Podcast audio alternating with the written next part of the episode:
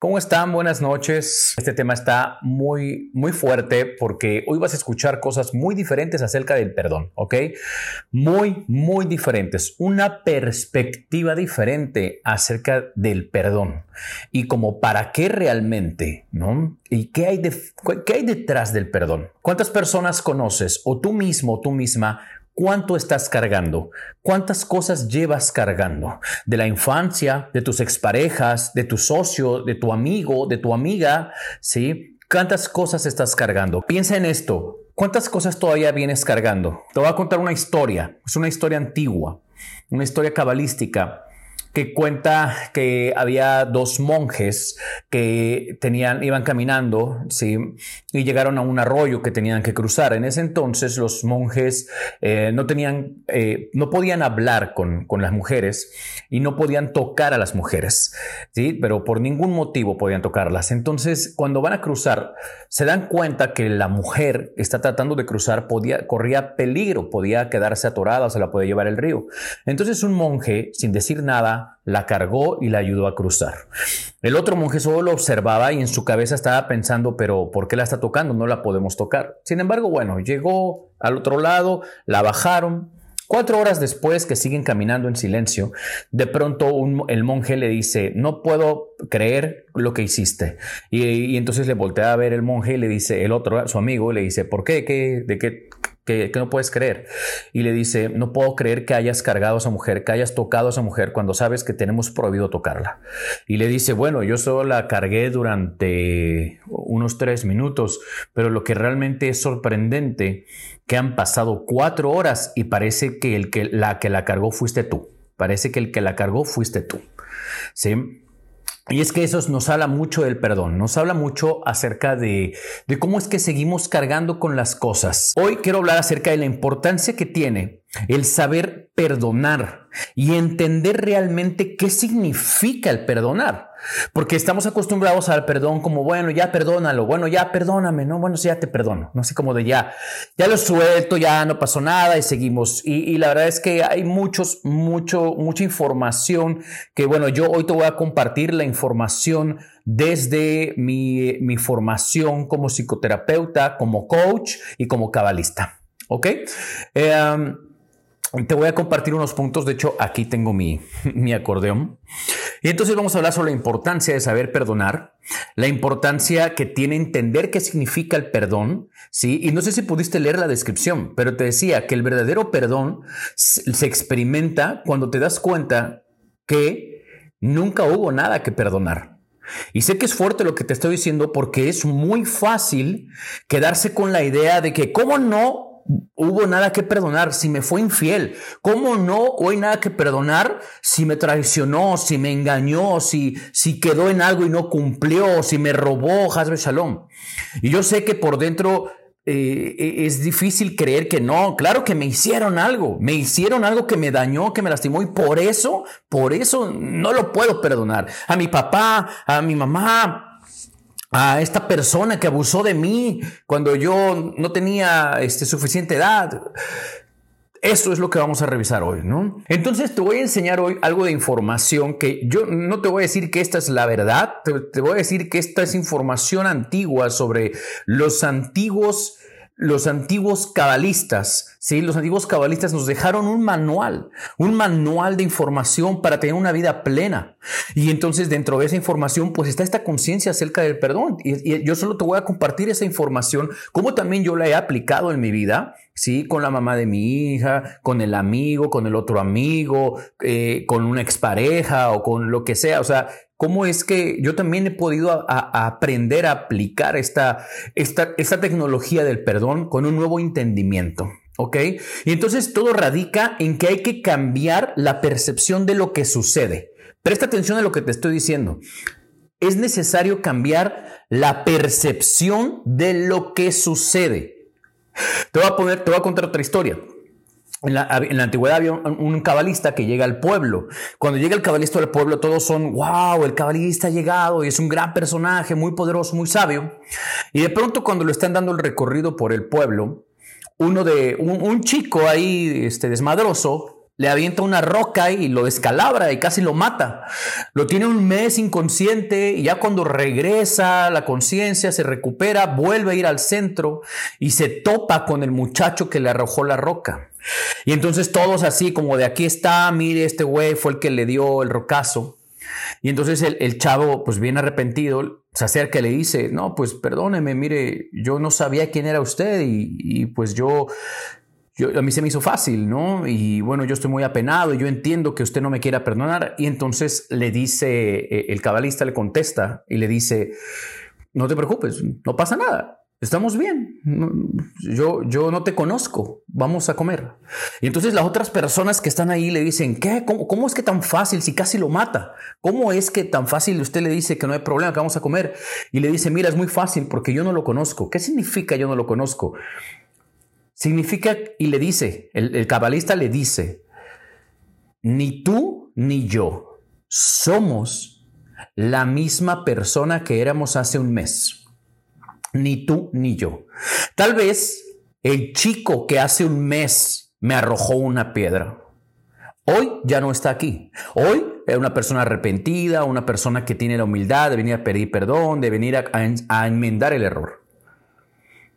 Y y ese, este, este que estoy viendo no es el mismo de hace un mes. Y yo, yo tampoco soy el mismo de hace un mes porque a consecuencia del golpe y yo, yo reflexioné mucho sobre mi vida, yo crecí, yo entendí muchas cosas. Yo hoy estoy en otro lugar. Yo hoy no soy el mismo de la vez pasada. Tal vez el que te tendría que perdonar sería mi versión antigua, pero esta, estamos bien. ¿Sí me explico? Y ahorita vamos a ir a más profundidad de todo esto, a más profundidad. Y recuérdenme por ahí, eh, escríbanme, les voy a contar una historia muy bonita acerca de del hombre al que el rey le quería comprar su caballo. Eh, el siguiente punto es que vamos a hablar ahora sobre el concepto básico de perdón. Vamos a entender cómo en la sociedad y en, nuestro mundo, eh, cómo usamos el tema del perdón. De acuerdo con la Real Academia Española, las palabras perdón y, o perdonar provienen, provienen del prefijo, aquí lo tengo, no creas que me lo aprendí, pero hice mi, chamba, hice mi tarea, dice que proviene del prefijo latino per y del verbo latino donaré, ¿ok? Per y donaré, que significan respectivamente, per significa pasar, cruzar, adelante o pasar encima de, ¿ok? Y donaré significa donar, donación, regalo, obsequio o dar, ¿ok? ¿Eso qué significa? Significa que prácticamente es es un regalo. Es, es, dejar, dejar, atrás, es pasarlo y, donarlo, otorgarlo. ¿Ok? Y entonces puede cambiar nuestra idea acerca del perdón. ¿Realmente significa eso? ¿Realmente entiendo lo que significa eh, el, el origen etimológico? Pero vámonos más atrás. Mira, el tema del perdón es que creemos que es algo que nosotros tenemos que darle a alguien que lo esté pidiendo. O que nosotros, aunque no lo pida, pues nosotros soltar esa situación, ¿no? Y hacemos uso, ¿de qué hacemos uso? Tú dime, tú dime, escríbeme, ¿qué pensamientos tienes cuando vas a perdonar a alguien? Escríbeme. ¿Qué pensamientos tienes cuando tú dices que vas a perdonar a alguien? O sea, ¿cuáles son tus razones para perdonarlo? Las reales, o sea, lo que realmente hemos venido haciendo. Había un hombre que llega con el cabalista y le dice, oiga, oiga, maestro, es que sucede que mis hijos no me respetan. Mis hijos no me respetan, ya les grité. Mira, bueno, lo que pasa es que yo les grito mucho. La verdad es que sí, yo les grito mucho a mis hijos, pero yo he notado que no me respetan. Entonces ya no sé, ya hablé con ellos, ya fuimos a terapia, ya hicimos de todo. Y mis hijos no me respetan. No, sé qué hacer para que me respeten. Entonces el cabalista le dice, bueno, mira, vamos a hacer esto. Primero, cada vez que le grites a tu hijo, cada vez que le grites, pon un clavo en la pared. ¿Ok? Clava un clavo en la pared cada vez que le grites a tu hijo. ¿Ok? Cuando llenes la pared, me vienes a ver. Bueno, entonces llenó la pared en un mes, ¿ok? En un mes llenó la pared de clavos. Y entonces llega y le dice, ok, ok, ya, ya, ya llené de clavos, no sé cuál es la finalidad, si me dejó esto como terapia o algo así, pero yo ya llené la pared de clavos. Y le dice, ok, bueno, ¿quieres que tus hijos te respeten? Sí, bueno, ahora, cada vez que tengas el impulso de gritarles, te vas a detener. Te vas a detener, no les vas a gritar, los vas a escuchar. ¿Sí? Los vas a escuchar. Y cada vez que lo logres, quitas un clavo de esa pared. ¿Ok? Y entonces se tardó seis meses, ¿no? Tardó más, pero se tardó seis meses en quitar todos los clavos de la pared. Entonces llegó y le dice, después de seis meses llega con el maestro, le dice, maestro, pues mire, este ejercicio de ya no gritarle a mis hijos me ha servido, me controlo más, ya no peleamos tanto, ¿sí? Eh, ya no les grito, ya logré ya no gritarles, pero mis hijos siguen sin quererme. Mis hijos siguen sin quererme, mis hijos siguen sin respetarme. Y entonces le dice el, cabalista, vamos a donde está la pared. Ok, le enseña la pared y le dice, mire, aquí fue donde clavé los clavos y donde los quité. Y le dice, ok, te preguntas por qué tus hijos no te quieren. ¿Por qué?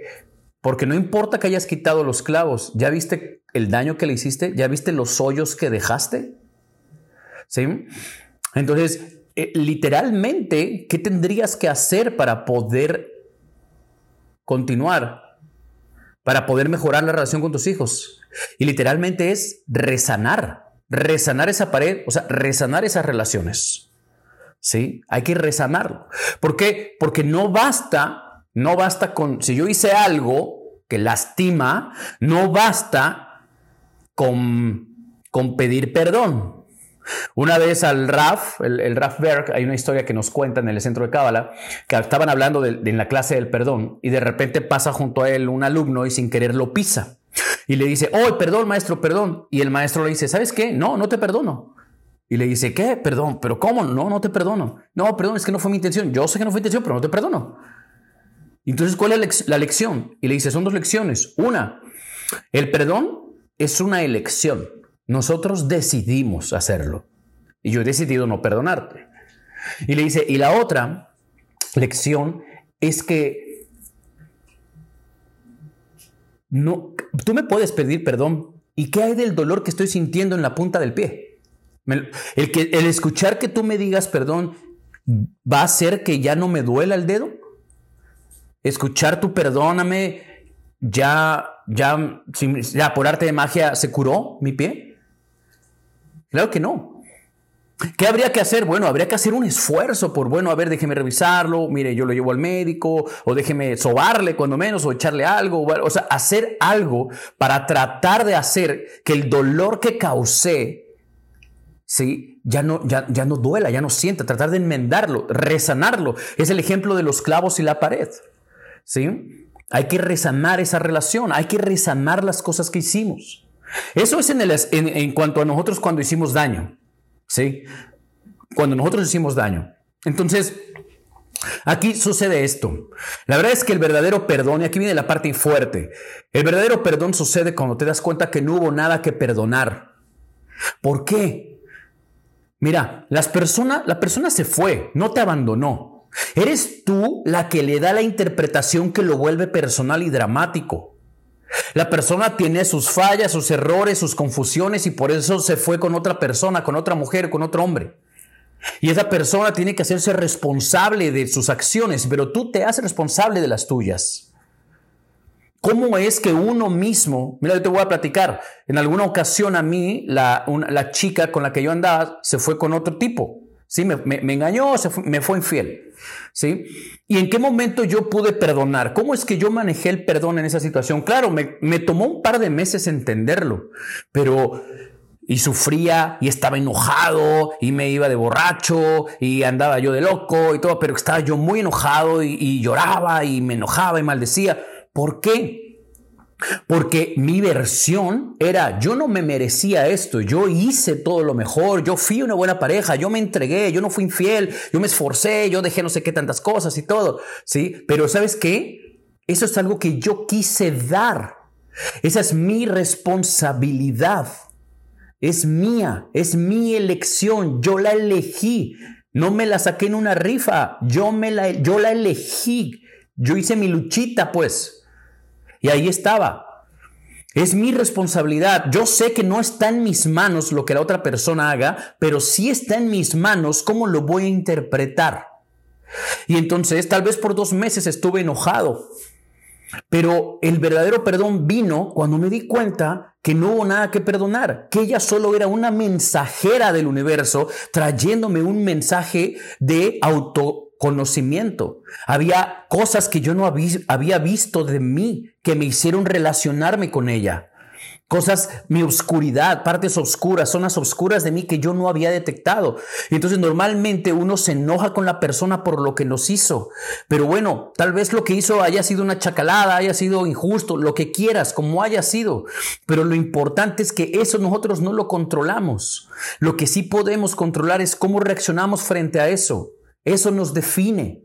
Porque nos define cómo reaccionamos frente a nuestros quiebres.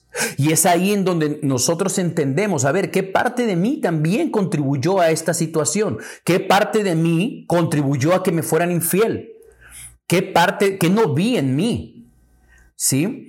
Y entonces, cuando te das cuenta de esas áreas personales que usted aún no ha visto, y que, que, también contribuyó inconscientemente en esa situación, es entonces cuando le das las gracias. Y no desde las gracias sarcásticas de gracias a ti, porque ahora soy más fuerte, porque lo que no te mata te hace más fuerte. No, desde un sentimiento genuino. Mira, ¿acaso cuando te llega el cartero y te lleva el estado de cuenta del banco que te está cobrando cargos que no reconoces, Hasbe Shalom?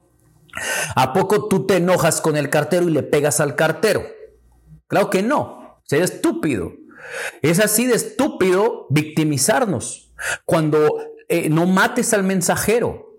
¿sí? Esa persona llegó con un, con un, con un mensaje para que tú te observes a ti, te hagas responsable de ti, seas la causa de tu vida y que nosotros somos los únicos responsables de esa situación. ¿Qué vi, qué no vi o qué sí vi y me hice bien, güey, que no quise aceptar y quise tener esperanzas? ¿Qué carencias tengo que por eso guardé silencio? ¿Qué cosas permití que no tenía que haber permitido? ¿Qué límites no establecí? Sí, entonces esas son las lecciones. Una vez alguien me dice, es que yo tenía un negocio y mi socio me robó la idea y me chingó el negocio. Y le dije, ¿qué aprendiste? Y me dijo, a no confiar, a, no confiar en nadie. Y le dije, no has aprendido nada. Y entonces él se quedó pensando y, estábamos en una fiesta y él siguió bebiendo y, y, ya que me voy a despedir, antes de que se pusiera pesada la fiesta, ya me voy y me dice, Oye, espera, yo quiero preguntarte algo. ¿Por qué me dijiste eso? ¿Por qué me dijiste que, que, esa no fue la lección? Y que, porque le dije, no has aprendido nada y tú lo sabes. Y le dije, ¿cuál es la verdadera lección? La más fácil es, es ya no confío en nadie, pero no, estaba resentido. La, la verdadera lección es personal, cada quien va entendiendo sus propias lecciones. Entonces, el verdadero perdón es cuando te das cuenta que no hubo nada que perdonar. Era un mensajero del universo con un mensaje de crecimiento personal y que pues o lo, o lo tomas o te quejas y te vuelves el efecto de la vida en lugar de ser la causa de tu vida. Entonces, e, ese es un punto. Ese es, uno de los puntos que hoy quería tocar. Y ahorita te va el segundo punto. Aquí tengo mi acordeón. Dice, pienso en que no es que el otro merezca el perdón, pero yo no merezco vivir cargando con un resentimiento que solo me daña a mí. El otro vive como si nada y, afectada sigo siendo yo. Exactamente, Moni.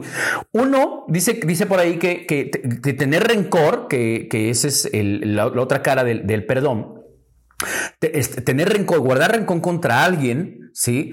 Es como tomar veneno esperando que se muera el otro, ¿sí?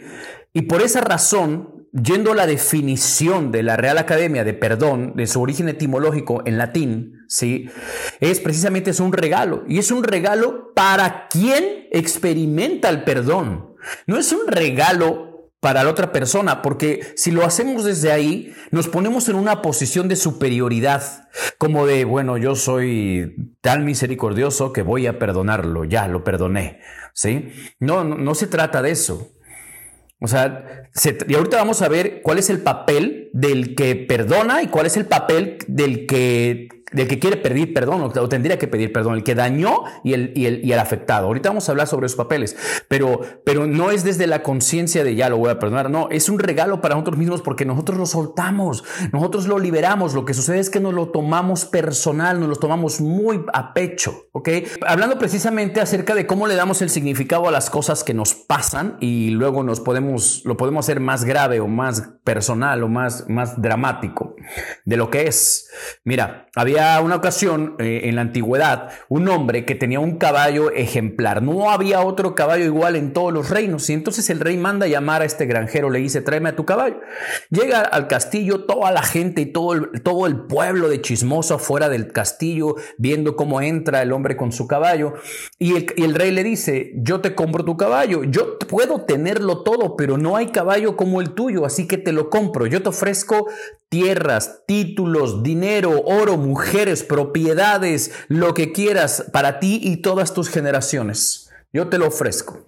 Y, le dice, eh, eh, dice, porque yo puedo tenerlo todo, pero sin tu caballo siento que no tengo nada. Y entonces el campesino le contesta, mm, lo siento, pero no lo voy a vender, rey, no lo voy a vender, mire. Así como usted dice que, que tiene todo, pero sin mi caballo no tiene nada, yo no tengo nada, pero mi caballo lo es todo.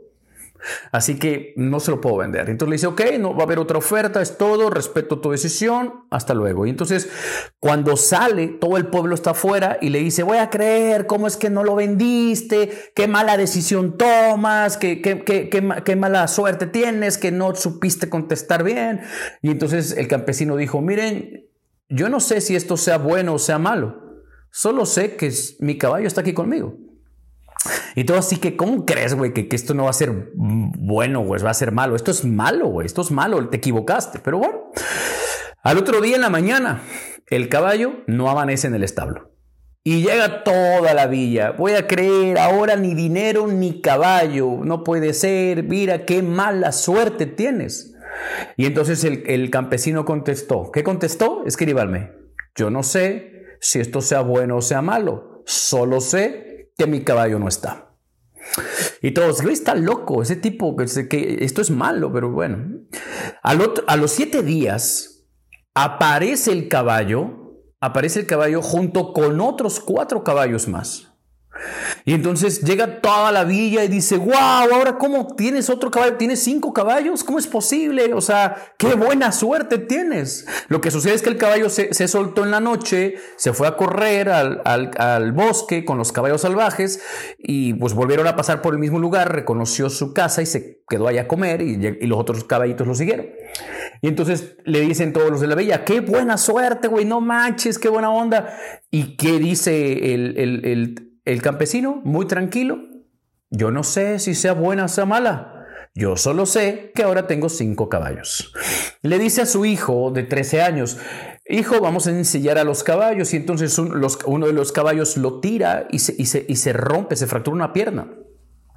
Y todos, no, no puede ser, todo iba tan bien y ahora tu hijo ya está roto una pierna, se va a morir, se va a sangrar, que es muy difícil que sane, qué mala suerte. ¿Qué dijo el campesino? Yo no sé si sea buena o sea mala, solo sé que mi hijo está lastimado.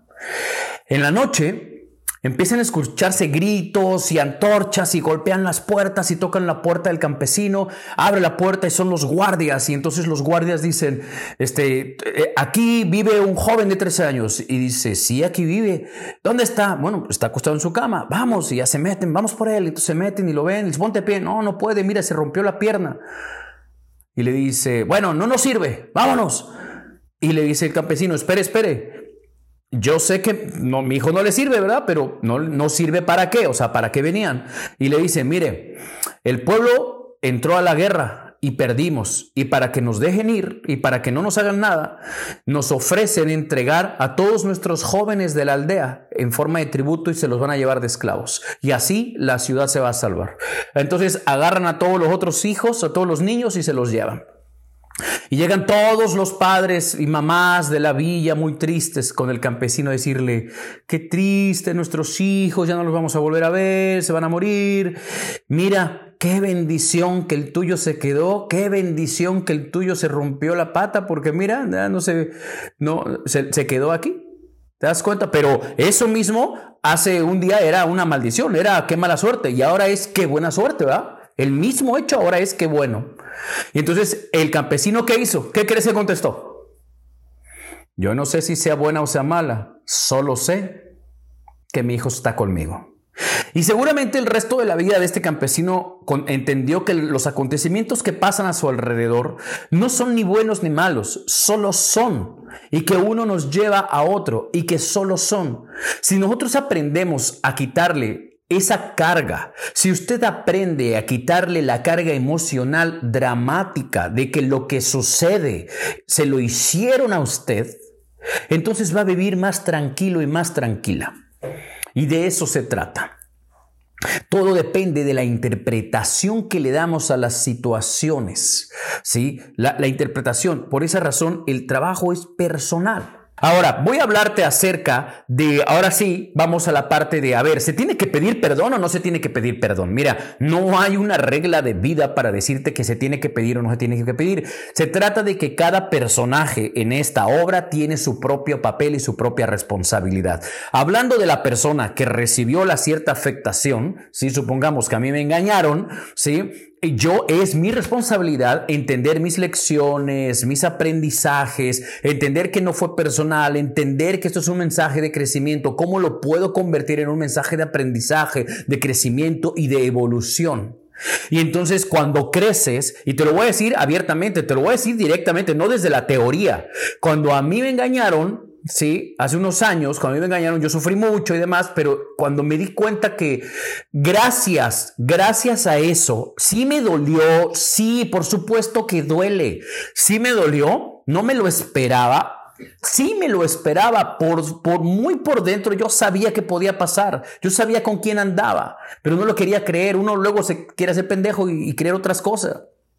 Y, y, y, la verdad es que cuando sucedió, eso me ayudó mucho a ser más honesto conmigo. Dije, claro, esto pasa porque no he sido honesto conmigo. ¿Cómo puedo empezar a ser más honesto conmigo? ¿Cómo yo me soy infiel en otros aspectos de mi vida? ¿Cómo yo mismo me traiciono? Porque al final eso es lo que atraje. Y entonces cuando me hice esas preguntas, me di cuenta de aún defectos míos que yo no había descubierto y los pude trabajar. Y entonces trabajarlos me dio tanta felicidad descubrirme, sanarme. Y entonces fue cuando le pude dar las gracias y le dije, gracias donde quiera que estés, gracias porque en ese formato tú veniste a darme un mensaje. En ese formato tú viniste y me mostré, me pude, pude, ver en mí áreas que no había identificado. Así que muchas gracias. Entonces, el agradecimiento genuino al mensajero es la señal de que has podido perdonar.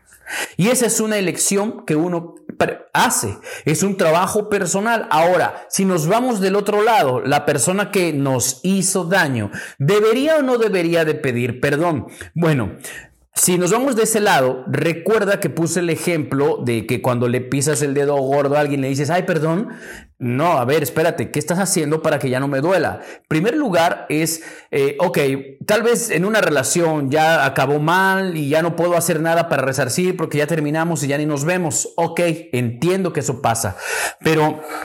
Si tú me preguntas, eh, ¿se pide o no se pide perdón? Recuerda, no es una regla, pero el hecho de que tú sí pidas perdón le ayuda mucho a la otra persona a hacer su trabajo personal.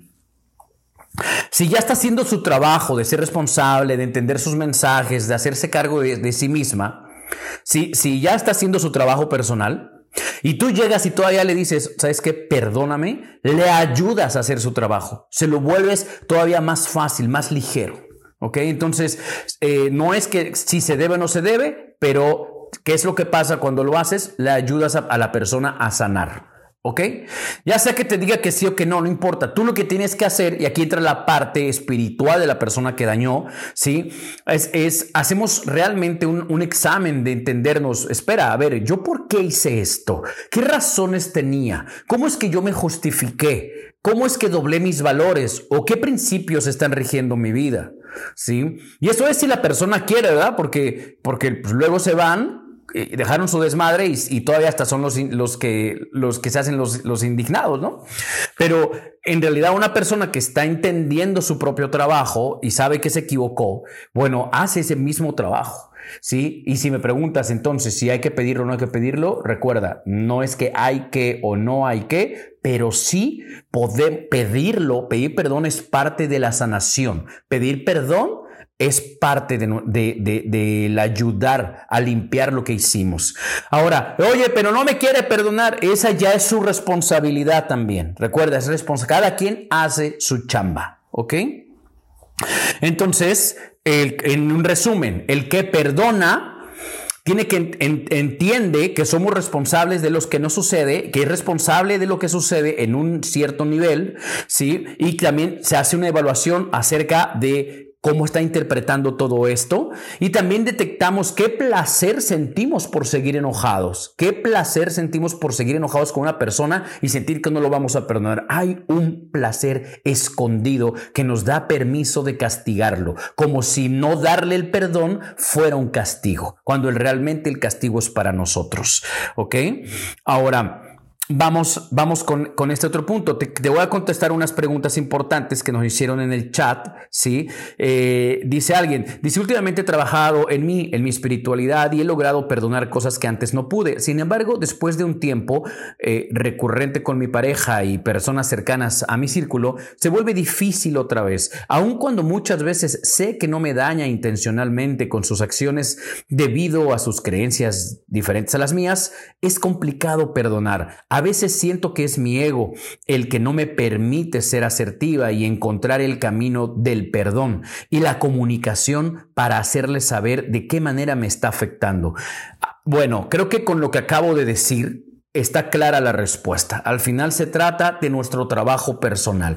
Y aunque sí hemos ah, entendido esto y vamos perdonando cosas de nuestro pasado, en nuestro día a día sigue habiendo desafíos, habiendo cosas en las que luego nos victimizamos, haciendo o viviendo cosas que no creemos que son justas y que a veces nos cuesta trabajo perdonar, pero el verdadero trabajo es reconocerlas y aplicar todo lo que hemos hablado hoy.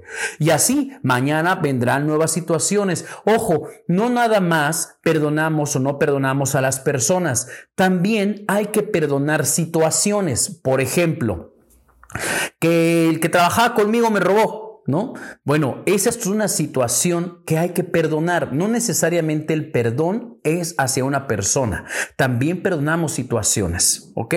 Ahora, otro, Quisiera saber cómo lograr perdonar a alguien que me ha causado mucho daño. Bueno, en primer lugar, nadie nos puede hacer daño a menos que nosotros, con nuestra interpretación, nuestra victimización y nuestro sistema dramático de creencias, pues permitimos y lo vemos doloroso y nos los tomamos personal. Nadie puede hacernos daño. Todo depende de lo que yo crea de mí y de cómo yo tome ese mensaje que me están dando. Si yo soy inseguro o insegura y alguien me ofende, claro que esa, esa lanza me va a entrar y va a atravesar. Pero ¿por qué atravesó? Porque en realidad hay una duda dentro de mí hacia mí mismo. ¿Ok? Ahora, otro, ¿cómo perdonar una infidelidad? Ya tendremos un programa específicamente sobre la infidelidad. Vamos a entender por qué la infidelidad en los hombres y en las mujeres. ¿Qué hay detrás energéticamente? ¿Qué hay detrás de la infidelidad? Aparte de los aspectos psicológicos y culturales y sociales. ¿Ok? Ya lo hablaremos. Luego, eh, ¿hay tiempo para perdonar? O sea, tienes que perdonar como obligación o como deber? Bueno, hace un momento estaba mencionado que esto es una elección. Es la elección de soltar, de dejar cargando y al final vivir en, estabilidad. Ahora, una pregunta importante, el autoperdón, ¿cómo lo manejamos? Y justo lo tenía yo aquí anotado, mira. Al final, ¿cómo perdonarse a sí mismo? Aquí va, ¿cómo perdonarse a sí mismo? Piensa en esta frase, presta atención a esta frase. Lo que sea que hayas hecho, eso es lo que tenías que hacer, es lo que tenías que vivir para convertirte en la persona que estás destinada a ser. Lo que sea que hayas hecho, era necesario que lo hicieras para un día convertirte, cuando lo entendieras, en la persona más elevada que estás destinada a ser. Cuando uno no se perdona a sí mismo es porque se castiga constantemente, se sanciona, se juzga debido a lo que debía haber hecho, no debía haber hecho, lo hice mal, no me quiero, no sé qué tantas cosas y discursos nos decimos. Pero la verdad es que esa equivocación, esa palabra, esa acción, eso, aquello que hice o que no hice, al final, cuando yo lo entiendo y ves en todo el embrollo en el que esas acciones te metieron, y al final aprendiste de todo ese caos y evolucionaste, te das cuenta que eso que hiciste es aquello que tenías que hacer para poder convertirte en quien eres hoy.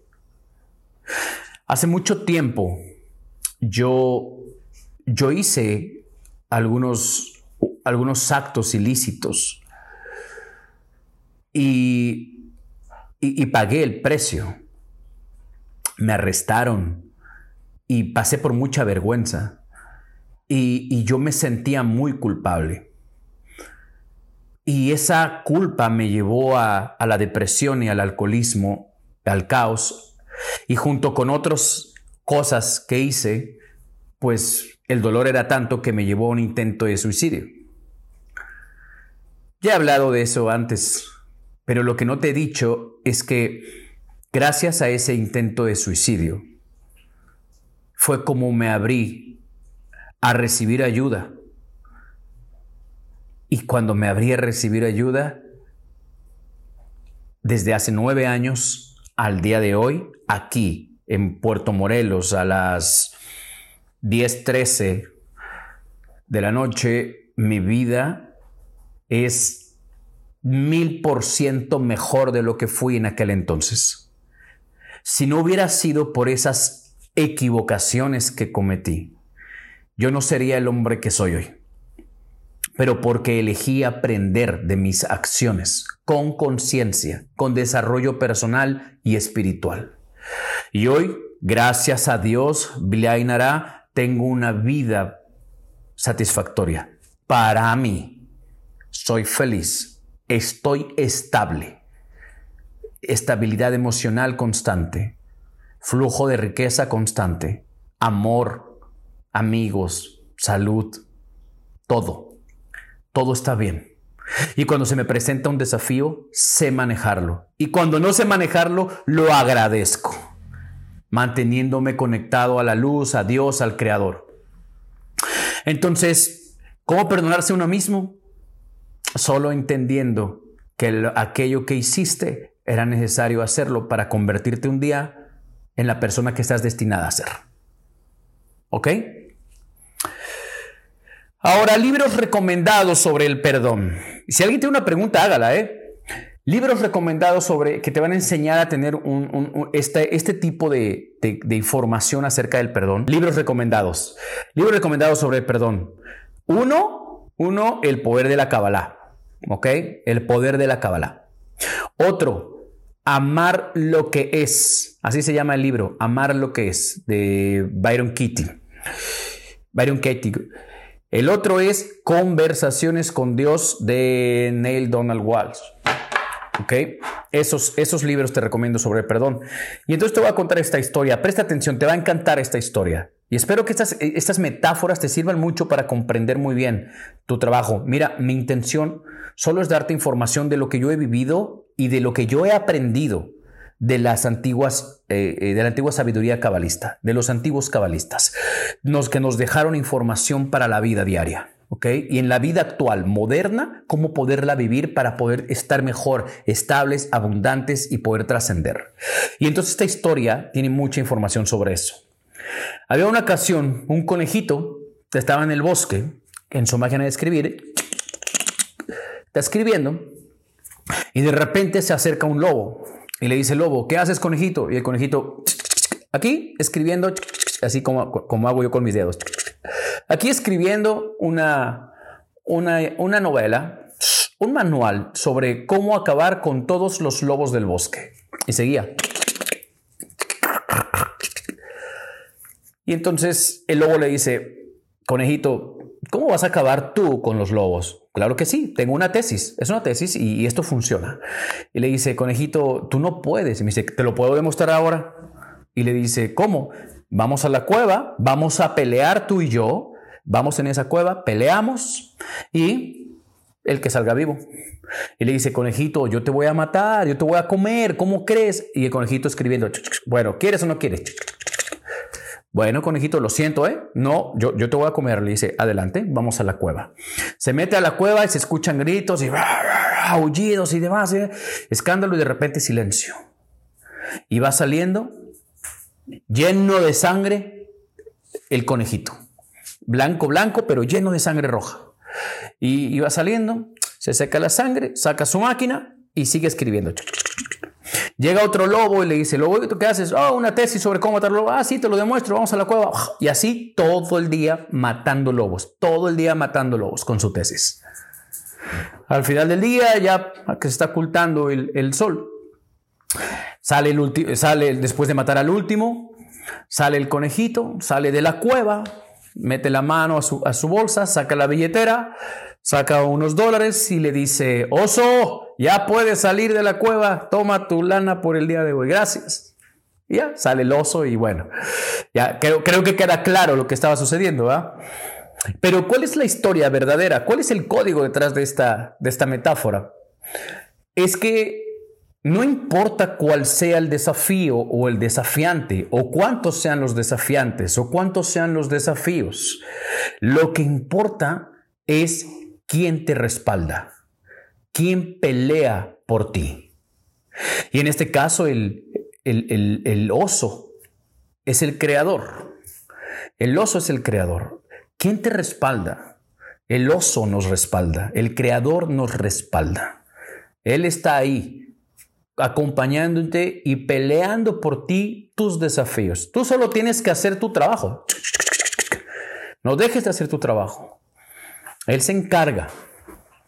Y entonces muchas veces andamos cargando con muchas cosas y el Creador nos dice, ¡Ey, ey! Está esta historia de este hombre, el alpinista que está colgando y en eso se, resbala y queda colgado y entonces voltea a ver y, no ve nada, es de noche y no sabe qué tan alto está y le dice al creador, creador, si existes, por favor, sálvame. Y el creador sale una voz y le dice, corta la cuerda. Y él le dice, ¿cómo la voy a cortar? ¿Me voy a morir? No, sálvame. Y le dice, corta la cuerda. No la quiso cortar y al otro día lo encuentran los rescatistas congelado a tres metros del piso. Solo que no veía porque era de noche y había mucha, mucha niebla. Y es que el Creador nos pide a veces que hagamos ese tipo de cosas, ¿no? Pedimos la ayuda y nos llega, eh, pero, pero nos genera incomodidad. Perdonar también puede generar incomodidad, porque ¿qué van a decir? ¿Cómo que yo pedí perdón? ¿Cómo que ya lo perdoné? ¿Cómo que no? Ojo, perdonar no significa que te quiero en mi vida de regreso. Simplemente es suelto, acepto, hago mi trabajo personal. Muy bien. Bueno, esto ha sido todo por hoy. Espero que te haya servido esta información para un futuro, una herramienta más de vida. Si te ha gustado, regálame unos likes, escríbeme algo, salúdame, compártelo. Compártelo si crees que hay alguien a quien le, le serviría mucho escuchar alguna de estas historias. Mi nombre es David Fragoso, esta es la partícula del cambio